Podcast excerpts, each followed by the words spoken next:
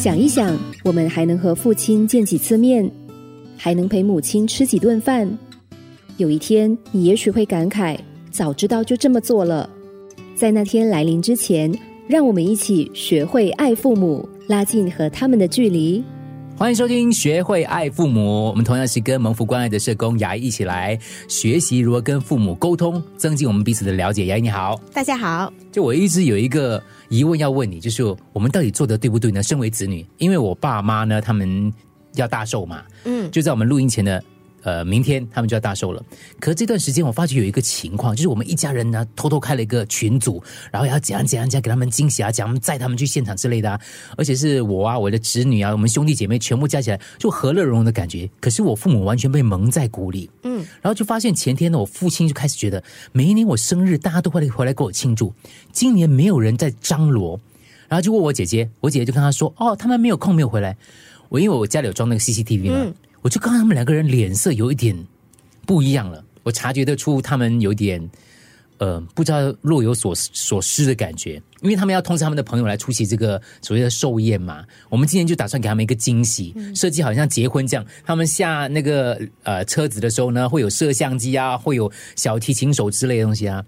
可是我当时就在想了，我们安排这个惊喜是不是？我们自己洗而已，可是金留给他们会不会不好呢？对，我想他们可能在呃这段日子哦，可能一直有点煎熬，对不对？他们会在想，我的孩子到底记得我的生日吗？他们会为我怎么庆祝啊？我们是以我们的角度，可是我觉得，当我们父母到了他们晚年的时候，他们对于我们这样认为是惊喜的方式，嗯，可能会比较。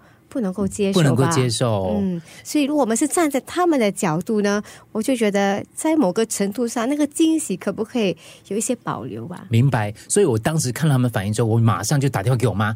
然后我就跟他说：“我会回去哦，我会回去哦，不管怎样我都会回去哦。”我觉得是嗯，我不知道我的分量有多重了，但是至少他觉得大家。后来我就慢慢通知我的其他的这个兄弟姐妹，我说：“可能大家不要去的那么近，不要说你们全部都没有空。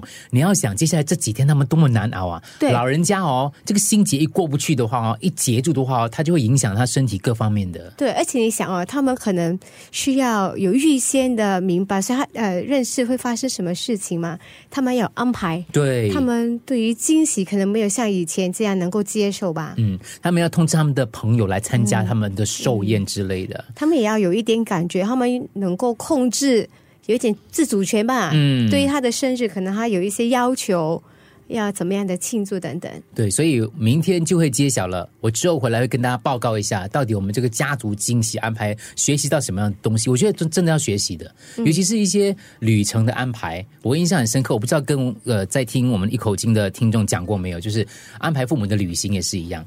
我们就觉得说，有一次我记得我安排他们去澳门，呃，我不跟你讲过这个故事，讲过了吗？对。然后你自己想的跟他们要的是不一样的。所以有没有办法，就是在给他们惊喜的过程当中，我们还是能够就是让他们参与哦？嗯，是吧？适度的参与，适度的参与，留一点小惊喜就好了。比如说去哪里呀？多少时间回会谁会来？但是那个形式，我觉得我们还可以有一点保留。嗯，我现在每一次吃到新加坡的卤面，我都会想起我爸爸啊。为什么呢？因为我们居銮呢也是有卖卤面的。那个卤面就是黑黑乌噜噜的嘛，然后可是你知道新加坡的卤面料很多的，有炸肉丸，有饺子，有三层肉，有很多东西的。我觉得哇，第一次吃到新加坡卤面，我觉得这样丰富的哦，然后觉得很我很好吃，又有酸又。然后我回去居然的时候，跟我爸爸还有我姐姐他们去吃居然卤面的时候，我就想。什么都没有，淡淡的都不稠的，就一些蛋花而已，就两颗鱼丸。我说没有卤肉，没有炸肉丸，没有那个煎饺。所以我每一次回到居然陪我爸吃那个卤面的时候，我都跟他讲说：下次我带你吃新加坡的。嗯，下次我带你新加坡的这个卤面哪里好吃？没有料的。可是他却觉得很好吃。有一天他来新加坡了，我就带他去吃卤面，新加坡的卤面。嗯。结果我就去点别的菜，他们在吃嘛。我回来的时候，我看到我爸哦，动都没有动。嗯，我就问我姐为什么呢？她说：“她说这些料都不是她要吃的。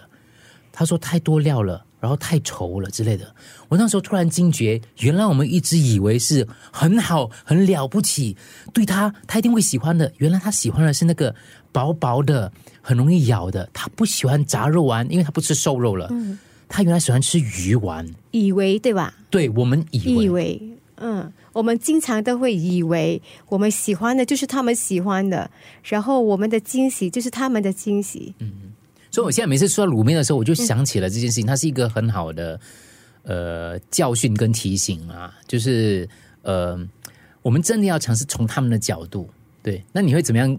但我觉得哈，呃，你做的也是不错啊，因为我如果你没有有这样的一个时间跟他在一起的话，你就不知道原来他不喜欢吃新加坡的卤面。嗯，所以换句话说，有时候我们除了当然沟通，可是我们要制造很多机会跟我们的父母亲相处啊，相处，对吧？相处了之后，我们才知道哦，原来我们的想法不一样。嗯，原来他喜欢的不是我喜欢的。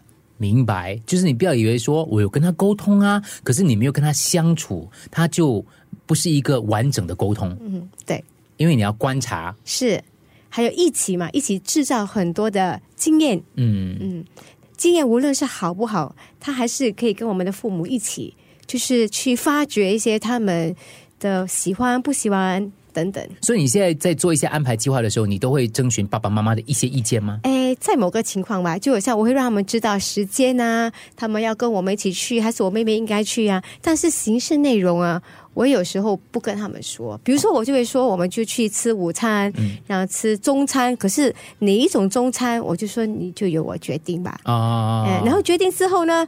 那他觉得，诶，我其实不喜欢吃这样的料理，那我就知道原来我们的那个 expectation 不一样啊，你就可以观察他。真的，我们前几集讲过的，学会爱父母，其中一点就是要观察他，而且又可以制造说话内容吧？嗯，制造说话内容，就好像来聊这个东西。对，你觉得怎么样啊？这个食物为什么你不喜欢啊？新加坡卤面很好吃啊，你为什么不要做新的尝试呢？等等。对我爸每次来新加坡的时候，我带他去餐馆，他就他就有点不高兴了。我觉得很好吃啊，你吃的很开心啊，可是我知道他的。他们老一辈的消费习惯嘛，他去那些大排档、路边摊，没有冷气的，对，他吃的比较安心。是，所以我我我就知道了，不是我们以为的高级酒店，你知道吗？那个美味山珍海味哦，他们就会吃的很开心，就是孝心，而是顺着他们的一些想法跟价值观吧，是去做一些事情。OK，今天我们几个关键字记得参与，对，相处，一起。好，OK，谢谢牙医。想一想，我们还能和父亲见几次面，还能陪母亲吃几顿饭。有一天，你也许会感慨，早知道就这么做了。在那天来临之前，让我们一起学会爱父母，拉近和他们的距离。